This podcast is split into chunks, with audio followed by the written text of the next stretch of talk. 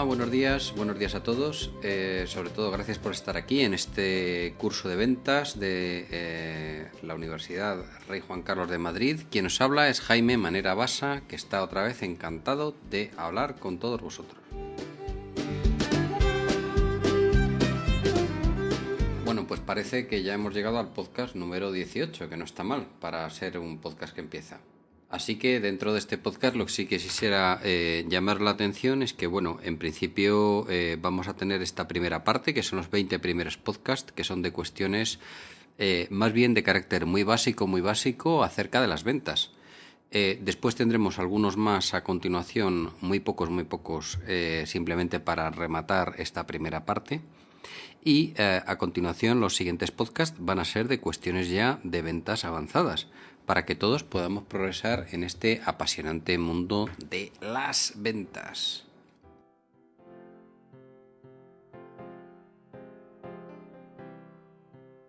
Hoy quisiera hablarles de algo que yo creo que es interesante para todos y es el tema de la venta compleja. La venta compleja es eh, la venta que realizamos nosotros cuando tenemos unas condiciones eh, difíciles, complicadas, porque la organización a la cual vamos a servir está, eh, digamos, eh, muy desestructurada en cuanto a la toma de decisiones de ventas. Eh, el ejemplo más tonto que se me ocurre de este tema es un hospital, ¿no? Un hospital, pues uno va a ver al médico, que es al final el que usa el producto, pero también pasa por su jefe, que opina, el jefe de servicio, o a lo mejor resulta que también interviene el gerente del hospital, pero también a su vez hay un controller que es el que opina, en fin, total, que es un follón, ¿no? Entonces, eh, esta, sin embargo, es una situación bastante habitual. Eh, cuando normalmente eh, tenemos un montón de interlocutores, hay una estructura que depende de cada cliente, que cada cliente tiene la suya y entonces, lógicamente, aquí no hay muchas reglas fijas. Cada cliente tiene su propia estructura de compra y toma sus decisiones de compra de una forma distinta según su organización.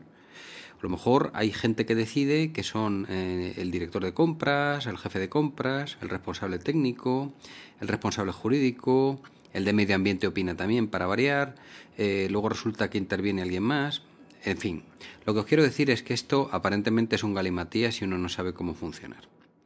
Yo creo que también hay que destacar que eh, una venta se convierte en compleja cuando resulta que el comprador eh, tiene eh, muchas alternativas posibles para escoger un proveedor. ¿no? Es decir, eh, la persona que compra resulta que tiene un abanico muy grande de oferta y entonces pues ahí se complican las cosas porque él va a pedir consejo a otras personas y se nos complica muchísimo nuestra oferta comercial. También puede ser que el vendedor tenga varias opciones, varios clientes a los cuales poder realizar sus ventas y varias eh, posibilidades de negociación. Entonces resulta que en estas dos situaciones nosotros, eh, claro, eh, tenemos que ver qué niveles de la organización del cliente están implicados y otra de las cuestiones es que el proceso de compra puede ser largo. ¿no? Y además resulta que cuando has efectuado la compra y todo eso, te hacen el siguiente truco. Dicen, no, es que te vamos a abrir de alta en nuestro servicio informático. ¿no? Si tenemos una aplicación de estas de ERP eh, y resulta que tenemos un SAP montado y nosotros te aceptamos como proveedor, pero solamente el abrirte la cuenta tal, darte un número para que tramitemos los pagos nos lleva un mes. Entonces, claro, si estás eh, trabajando a 90 días más un mes, pues te pones en una cifra nada desdeñable de días de cobro, ¿no? Entonces, mm, yo creo que, en fin, todo esto es un galimatías. Y es un galimatías que tenemos que esforzarnos por aclarar. Yo les diría que, bueno, pues eh, un ejemplo tipo de, cliente es aquel que te encuentras en el cual pues eh, puede haber una central que tiene su plantilla comercial con un jefe de compras, lo cual es estupendo, ¿no? Debajo de esa central eh, te puedes encontrar con que esa central toma las decisiones y efectivamente tiene un jefe, eh, por ejemplo, que puede ser un jefe administrativo financiero, que es el que al final aprueba toda la compra y todo el rollo, o un controller, con lo cual el asunto se pasa mucho más rápido. O bien resulta que te encuentras con que las decisiones están descentralizadas y una vez firmado el acuerdo con la plantilla comercial, y esto me parece que es a lo que ya hemos mencionado en otro podcast, te encuentras con la desagradable sorpresa de que tienes que negociar con cada una de las jefes de las tiendas que tienen. A su vez, dentro del jefe de la tienda, tienes que hablar con el jefe de la sección, de la sección de la tienda, ¿eh? o el encargado. Y luego, además del encargado, resulta que últimamente eh, están poniéndose de moda el tener un gestor el gestor es un empleado que bueno que también atiende a los clientes, ¿no? Con lo cual nos planteamos en un follón de espanto, ¿no? Hasta que al final realmente nuestro producto consigue llegar al lineal. Claro, porque nos encontramos con que este mismo recorrido también nos lo hace la competencia y entonces tenemos un lío del demonio. Eh, otra cuestión importante mm, que también te afecta en todo este lío de la venta compleja es que te dice el jefe, el, jefe de compras, muy bien, muy bien, me parece estupendo, pero tienes que hablar también con los de logística para ponerte de acuerdo con las condiciones de entrega y de cómo lo vamos a hacer. Total. Con la iglesia hemos topado. Aquí tenemos que eh, hablar con el jefe de recepción de logística, con la plataforma, con los repartidores y luego de la empresa vendedora con el delegado comercial, con el supervisor, con los tíos que hacen otras actividades distintas como pueden ser los que se ocupan del call center, en fin. Total, que eh, yo creo que eh, hay que tener en cuenta que lo primero que debemos de tener es una especie de plantilla donde eh, marcamos todos los posibles interlocutores que tenemos delante. Entonces esta plantilla tiene eh, dos eh, apartados. Uno son las columnas y otro son las filas. Entonces, eh, me da igual que pongáis una cosa en unas que otra cosa en otras, funciona del mismo modo. Pero en filas o en columnas tú tienes que poner, por una parte, el cliente, es decir, el jefe de compras, el jefe de tienda, el jefe sector, el jefe de sección, el ayudante, los, cajeros, toda esa gente, ¿no? Y luego, en la otro lado, ¿eh? bien sea en filas o en columnas, como prefieras, tienes que poner la empresa vendedora, es decir, eh, nuestro director comercial, el delegado comercial, el vendedor, todas esas cosas. Entonces, al final, lo que tenemos que ver en esa plantilla es ir rellenando toda la gente que eh, has tenido que intentar, bueno, pues contactar, ¿no? Eh, el modelo que te ofrecemos aquí es un modelo muy viejo, es del año 85, pero la verdad es que funciona bastante bien. Fue creado por Miller y por otros dos colegas suyos en 1985 y básicamente eh, mm, explica eh, fundamentalmente que hay seis actores fundamentales. En primer lugar están las influencias de las compras, luego están las banderas rojas, a continuación los módulos de respuestas, eh, la, ecuación resultado-ganancia, lo que él llama el embudo de las ventas, y luego por último está eh, conseguir el perfil de cliente ideal. ¿no? Entonces, ¿qué son las influencias compradoras? Bueno, eh, las influencias compradoras, esto es una cosa bastante importante, es lo siguiente. Influencia compradora la ejerce todo aquel que interviene en la venta. Entonces, hay influencias compradoras que, bueno, pues simplemente son técnicos. Entonces, lo que ellos simplemente se limitan es a decir si tu eh, oferta está de acuerdo con lo que ellos creen que es conveniente para su empresa o no. Luego hay gente que eh, tienen eh, influencia porque resulta que son gente que está en tiendas y emite juicios sobre lo que puede percibir el consumidor final en cuanto a nuestro producto es decir, eh, cómo el consumidor final vería nuestro producto. Luego, eh, hay gente eh, que tiene poder de veto, es decir, a lo mejor el de logística pues interviene porque te dice que tal embalaje no es adecuado y que se lo tienes que dar de otra manera. los plazos de entrega tienen que ser tales y cuales o pascuales, es decir, que, que te están realizando una influencia. También eh, hay otro tipo de influencia que es la más importante, que es la compradora. Es decir, la gente que da la aprobación final. Puede ser el controller de la empresa, puede ser eh, alguien eh, que está por debajo del director administrativo financiero. Pero claro, ¿qué pasa con la influencia económica? Que la influencia compradora económica es la que decide si se compra o no. Entonces, lo que pasa es que esta gente tiene acceso al dinero y realmente mm, tienen poder de veto, pero se va a fiar bastante de los técnicos.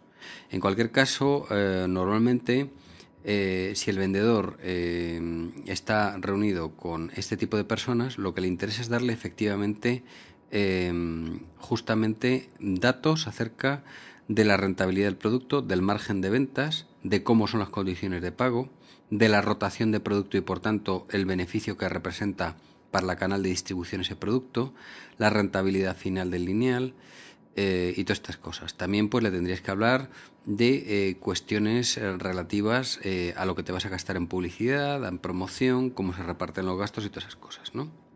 Entonces, dependiendo de qué sea cada uno, le tienes que decir un poco qué es lo que quiere oír.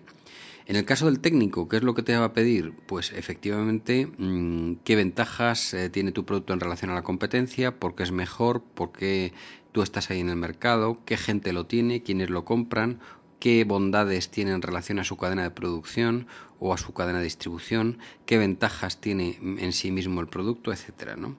Por tanto, eh, otra cuestión que le interesa son el tema de las homologaciones, como es lógico. Entonces ahí tenemos, por supuesto, que incidir. Eh, bueno, eh, también tenemos otros interlocutores, ¿no? Son aquellos que, por ejemplo, dan Em, datos acerca de cómo se comporta el consumidor final frente a nuestro producto y hay que oírles y tirar de argumentario para rebatirle todos sus argumentos. A continuación, em, plantamos banderas rojas en el proceso. ¿Qué significa una bandera roja? Una bandera roja es una señal que nos hacemos a nosotros para superar una objeción gorda. Entonces, eh, a lo mejor eh, no nos han comprado en esa ocasión porque no hemos destacado realmente algún aspecto técnico de la venta, al técnico. Es eh, la bandera roja, por tanto, cualquier aviso de amenaza en el proceso de venta. Pueden ser eh, cuestiones que no hemos argumentado bien nuestros márgenes, no hemos dado claridad a algún aspecto de la promoción, al tema de la logística, en fin. Una vez que hemos plantado las banderas rojas, nosotros lo que queremos precisamente es volver otra vez y volver a aclarar estas cuestiones porque lo que nosotros deseamos es llegar a un cierre. Por tanto, cualquier cosa relativa a una bandera roja, tenemos que intentar eh, tratar de superarla. Otro, otro tema es el de los modos respuesta, ¿no? Entonces, mm, normalmente eh, el, tema de, las, de la, percepción de las influencias compradoras es importante y es ver realmente si nosotros con cada visita estamos consiguiendo superar los problemas que eh, está planteando la influencia compradora, sea quien sea. Es decir, a lo mejor la influencia compradora es eh, un técnico o es eh, alguien que opina de la economía o alguien que opina de la logística y entonces tenemos que ir dando respuestas sucesivas a lo que esta gente nos está dando como inputs de dificultades de compra. Entonces nos vamos a llevar nosotros el gato al agua si somos capaces de conseguir eh, responder a todas sus objeciones y sobre todo a la cuestión, como siempre, de los precios. Eh, en este sentido, eh, yo la verdad es que no me quedo tranquilo hasta que no firmo un contrato de pedido. Y desde luego lo que sí es cierto es que volvemos otra vez mm, a una situación en la cual nosotros lo que tenemos que hacerle ver al, al comprador es que nosotros tenemos un conjunto de resultados en función de que podemos tener un aumento de ventas, un aumento de productividad, una solución más eficaz del problema, una entrega mejor al canal de logística, un servicio técnico que lo resuelve todo, una facilidad de aprendizaje, etcétera. Y que también el cliente va a ganar porque eh, realmente puede tener una situación de mayor competitividad y de superioridad en relación a los demás. También puede ser que le ahorremos tiempo o que no se tenga que ocupar de otra cosa más. En cualquier caso, nosotros debemos destacar siempre aquello que le hace ganar al cliente. Entonces, eh, lo que nosotros tenemos que intentar averiguar es cuáles son los puntos fuertes y las banderas rojas de la competencia para poder actuar sobre ellas.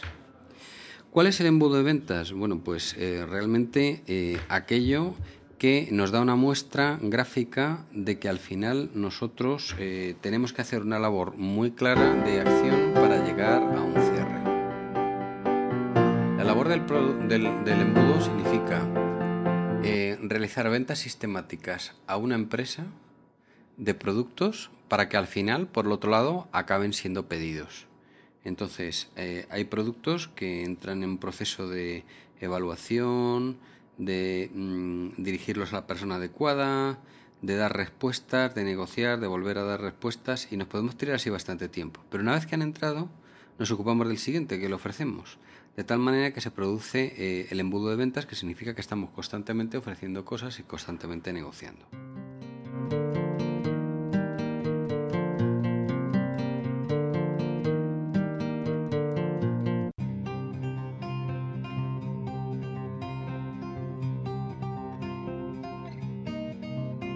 ¿Cuál es el perfil de cliente ideal? Pues aquel que nos compra sistemáticamente, aquel que nos realiza pedidos eh, más o menos continuos, aquel con el cual tenemos una relación de que yo ganas, tú ganas.